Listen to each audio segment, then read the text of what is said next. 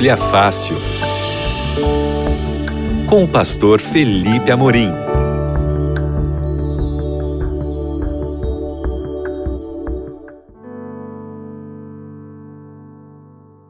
Olá, queridos amigos da Rádio Novo Tempo. Aqui é o pastor Felipe Amorim e nós estamos em mais uma edição do seu Bíblia Fácil. Esse é o nosso encontro para a gente estudar a Bíblia, é o um encontro para a gente é, entender melhor alguns assuntos que são fundamentais para que a gente possa avançar na nossa vida espiritual. E nós estamos na sequência dessa, desse guia de estudos aqui, A Procura da Verdade.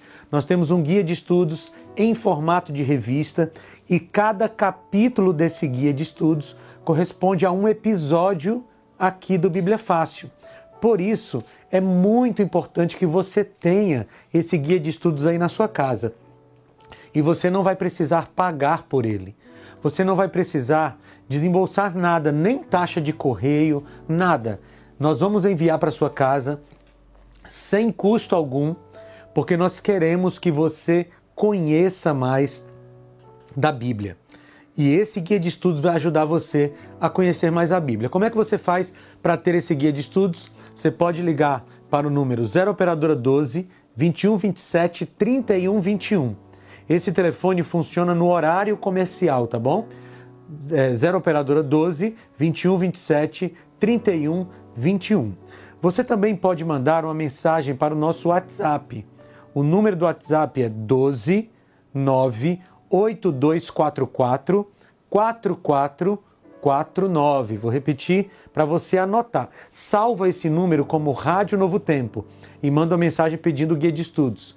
12 9 8244 4449. Você pode mandar mensagem agora e você vai receber de volta um link para você uh, pedir o seu guia de estudos da Bíblia e vai chegar no seu endereço pelos correios para você estudar a Bíblia conosco. Hoje o nosso estudo tem como tema a igreja. Tem muitas, uh, muitas teologias por aí a respeito da igreja. Né? E talvez você tenha algumas perguntas. Por exemplo, qualquer igreja é boa para se frequentar? Qualquer igreja nos leva ao encontro com Cristo, com a Sua palavra? Não importa a igreja, ou a gente tem que ter algum critério para escolher a igreja que nós vamos frequentar? Quais são as características da igreja de Deus na terra? Todas essas perguntas têm respostas fundamentais para a nossa vida espiritual e eu quero conversar com você hoje sobre esse tema da igreja. A palavra igreja vem do grego eclesia, que quer dizer uh, chamados para fora. O sentido mais é, fundamental da palavra igreja ou da palavra eclesia no grego é o ajuntamento de pessoas que foram chamadas para fora do mundo. Sim, a igreja ela pode ser representada como um, um barquinho num rio. Sabe, o barquinho no rio, ele está no rio, e ele está navegando no rio, ele está em contato com o rio, mas o rio não entra no barquinho. É mais ou menos assim que funciona a igreja. A igreja está no mundo, a igreja entra em contato com o mundo, mas o mundo não deve entrar na igreja. Porque na hora que a água entra no barquinho, o barquinho afunda. E na hora que o mundo entra na igreja, a igreja começa a afundar. Então a igreja é um ajuntamento de pessoas que foram chamadas para fora do mundo, para representar Jesus e pregar o Evangelho. A primeira ocorrência de igreja na Bíblia está em Mateus capítulo 16, versículo 18. Lá Jesus diz que iria estabelecer a sua igreja. Vou pegar minha Bíblia aqui para ler com você. Mateus capítulo 16, versículo 18. O texto diz assim: Mateus 16, 18. E eu digo que você é Pedro, e sobre esta pedra edificarei a minha, igreja, a minha igreja, e as portas do inferno não poderão vencê-la. Aqui Jesus está fazendo um jogo de palavras. A palavra Pedro significa pedregulho, pedrinha. E quando Jesus diz assim, sobre esta pedra ou sobre esta rocha, vou estabelecer, minha igreja, ele não estava falando de Pedro, a pedrinha. Tá? Muitas pessoas acham que Jesus estava colocando Pedro como fundamento da igreja nesse texto aqui de Mateus capítulo 16, versículo 18. Mas Jesus estava dizendo que ele seria a pedra sobre a qual a igreja seria fundada. E esse aqui é o primeiro, primeiro episódio, a primeira ocorrência da palavra eclesia aqui no Novo Testamento. Muito bem, você já deve ter ouvido falar sobre os cristãos desigrejados. Eu li uma vez uma, uma reportagem em uma revista é, de cunho cristão e ela dizia que o IBGE marca que existem cerca de 4 milhões de pessoas no Brasil que declaram ser evangélicas, mas não frequentam nenhuma igreja. São chamados cristãos desigrejados.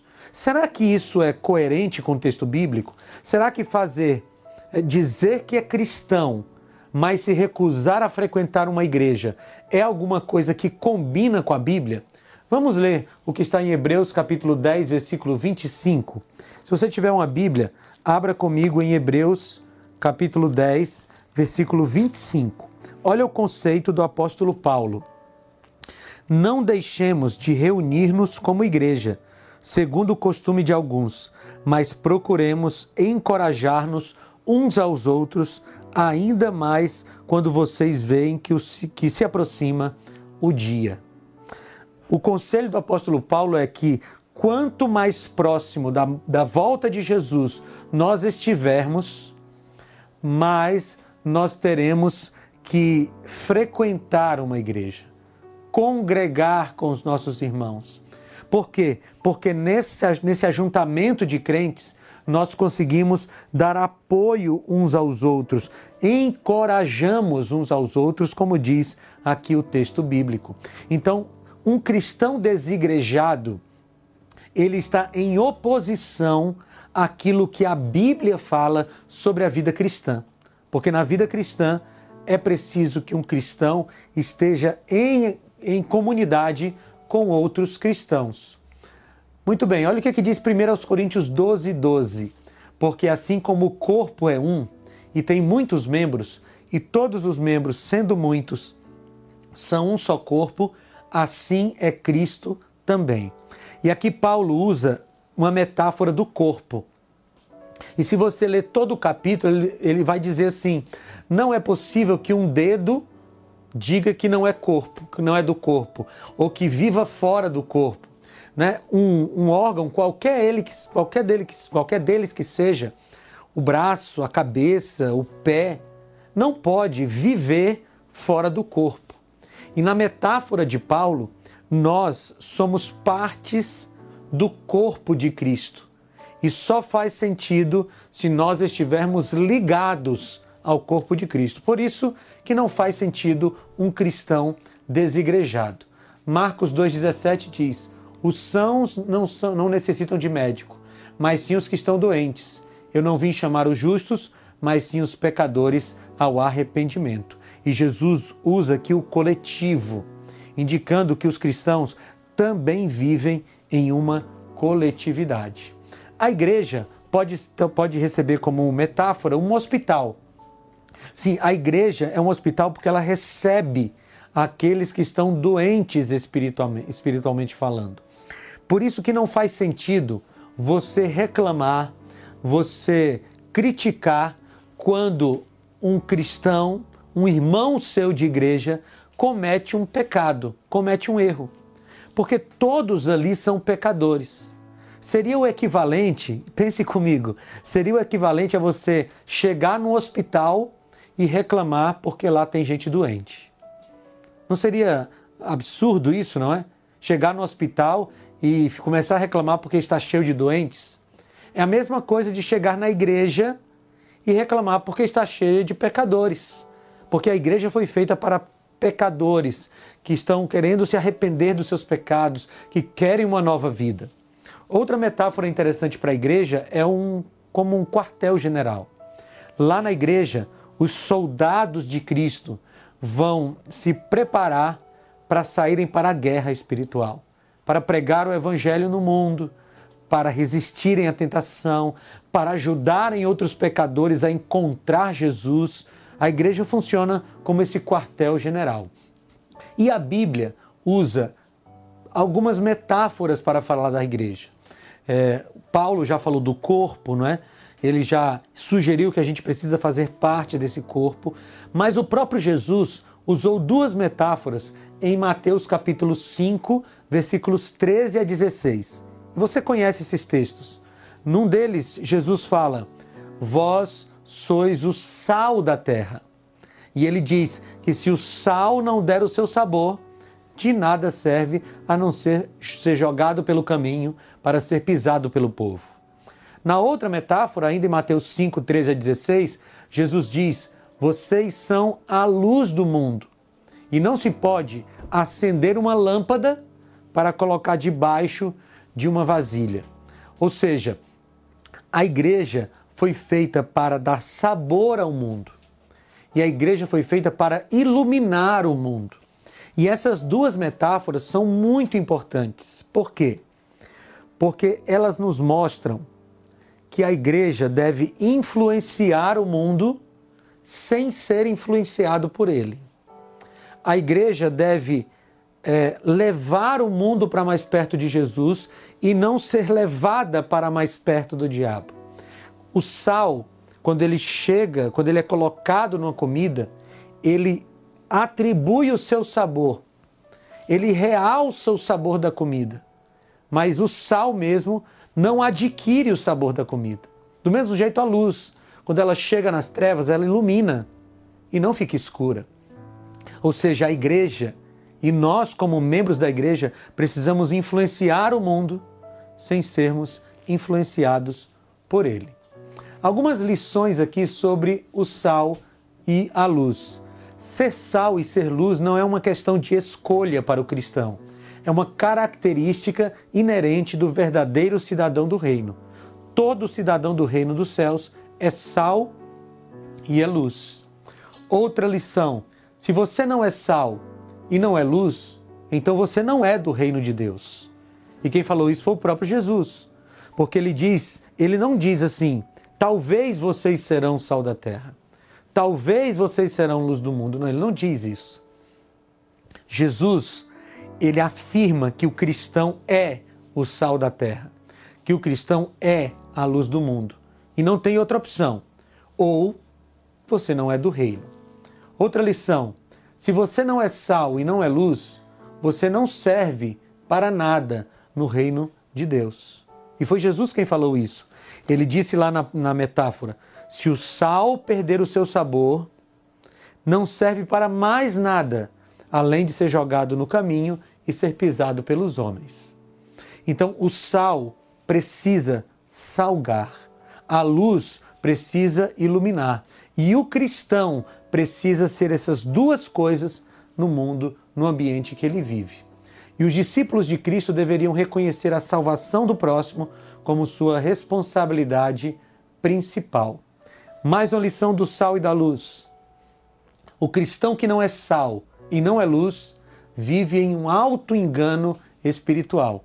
Porque se você pensa que é cristão, mas não tem sido sal e luz, então provavelmente você não é um cristão. E o que que nos motiva a sermos sal e luz? O que que nos motiva a sermos parte da igreja de Cristo? João capítulo 21 de 15 a 17 conta aquele encontro que Jesus teve com Pedro depois da ressurreição. E Jesus pergunta para Pedro por três vezes: Pedro, você me ama? Pedro, você me ama? Pedro, você me ama? E Pedro reafirma o seu amor por Jesus por três vezes. O que me chama a atenção nessa passagem de João capítulo 21, 15 a 17, é que o único requisito que Jesus colocou para que Pedro se tornasse um pastor do seu rebanho, um membro da sua igreja, foi amar a Jesus. E você precisa amar a Jesus. Agora, lógico, o amor de Jesus não é um sentimento romântico. Não, não é isso.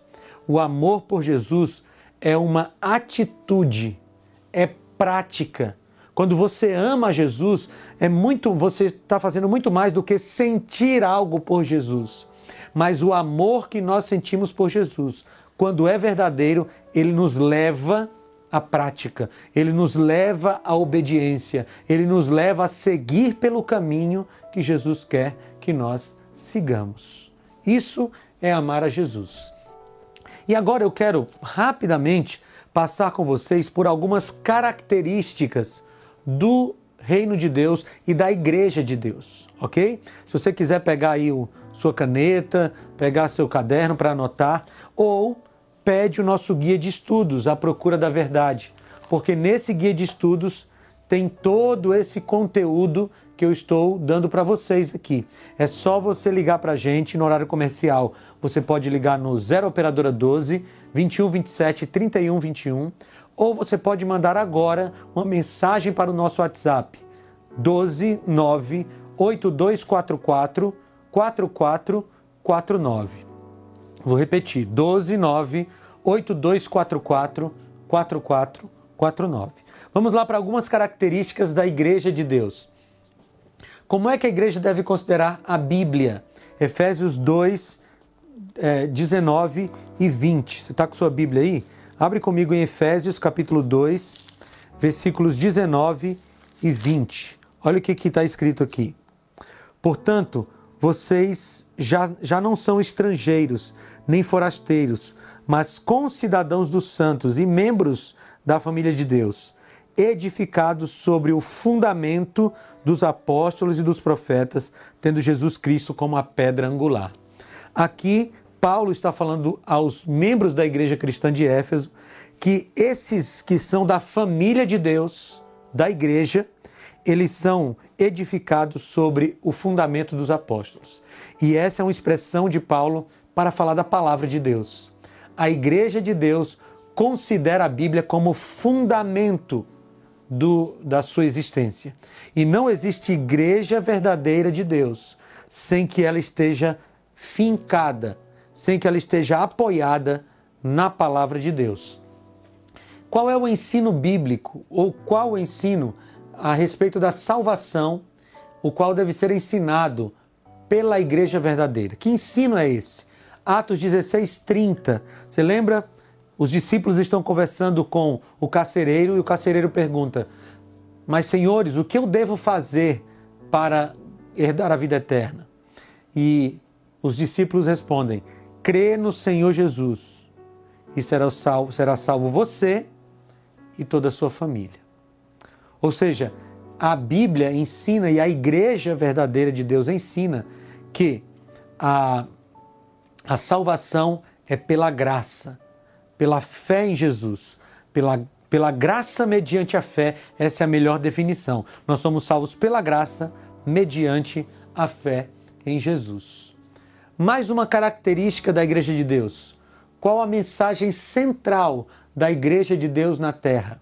João capítulo 14, versículos 1 a 3. Lá Jesus disse: Não se turbe o vosso coração. Credes em Deus, crede também em mim. Na casa de meu pai há muitas moradas.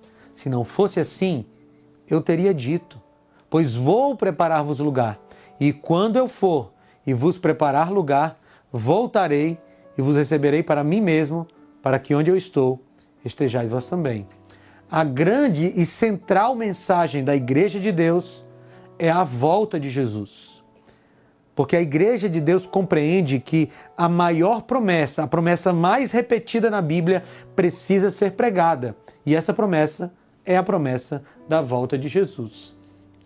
Qual a verdade sobre a lei de Deus que deve ser ensinada pela igreja verdadeira? Em João 14,15, Jesus falou: Se vocês me amam, vocês guardam os meus mandamentos. Ou seja, a igreja verdadeira de Deus não pode ensinar que os mandamentos foram abolidos ou que um mandamento foi abolido e nove estão em vigor. Isso vai contra o que a Bíblia ensina a respeito da lei de Deus. Se você olhar Apocalipse 12, 17, você vai ver que, mesmo no último livro da Bíblia, mesmo naquele, naquele é, contexto de final da história do mundo, a lei de Deus ainda está presente. Apocalipse 12, 17 diz assim: O dragão irou-se contra a mulher e saiu para guerrear contra o restante da sua descendência, os que obedecem aos mandamentos de Deus e se mantêm fiéis ao testemunho de Jesus. E Apocalipse 14, 12 completa esse pensamento, que diz assim: Aqui está a perseverança dos santos que obedecem aos mandamentos de Deus e permanecem fiéis a Jesus. Ou seja, os mandamentos de Deus estão em vigor, os dez mandamentos, não sete, não oito, não nove, mas os dez mandamentos estão em vigor e a igreja verdadeira precisa ensinar isso. Mais uma característica da igreja de Deus: ela está na terra e ela tem uma característica muito especial. Apocalipse 12, versículo 17, diz assim: O dragão irou-se contra a mulher e saiu para guerrear contra o restante da sua descendência, os que obedecem aos mandamentos e se mantêm fiel, fiéis ao testemunho de Jesus. Nós já falamos aqui sobre essa parte de guardar os mandamentos, mas a igreja de Deus, o povo remanescente de Deus, segundo Apocalipse 12, 17, teria o testemunho de Jesus. E o que é o testemunho de Jesus? Apocalipse 19, versículo 10, nos explica. O texto diz assim: Então caí aos seus pés para adorá-lo, mas ele me disse: Não faça isso, sou servo como você e como seus irmãos, que mantêm fiéis, que se mantêm fiéis aos testemunhos de Jesus. Adore a Deus. O testemunho de Jesus é o espírito profecia.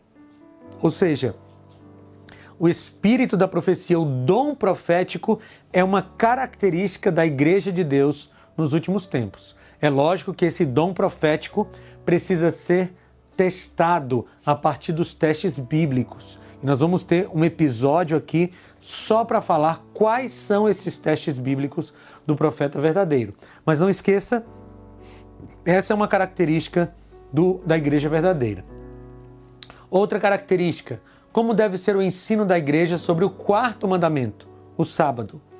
Em Isaías 58, 13, diz que se você desviar o seu pé de profanar o sábado, de fazer a sua própria vontade no seu santo dia, então você se deleitará no Senhor e cavalgará nas alturas da terra.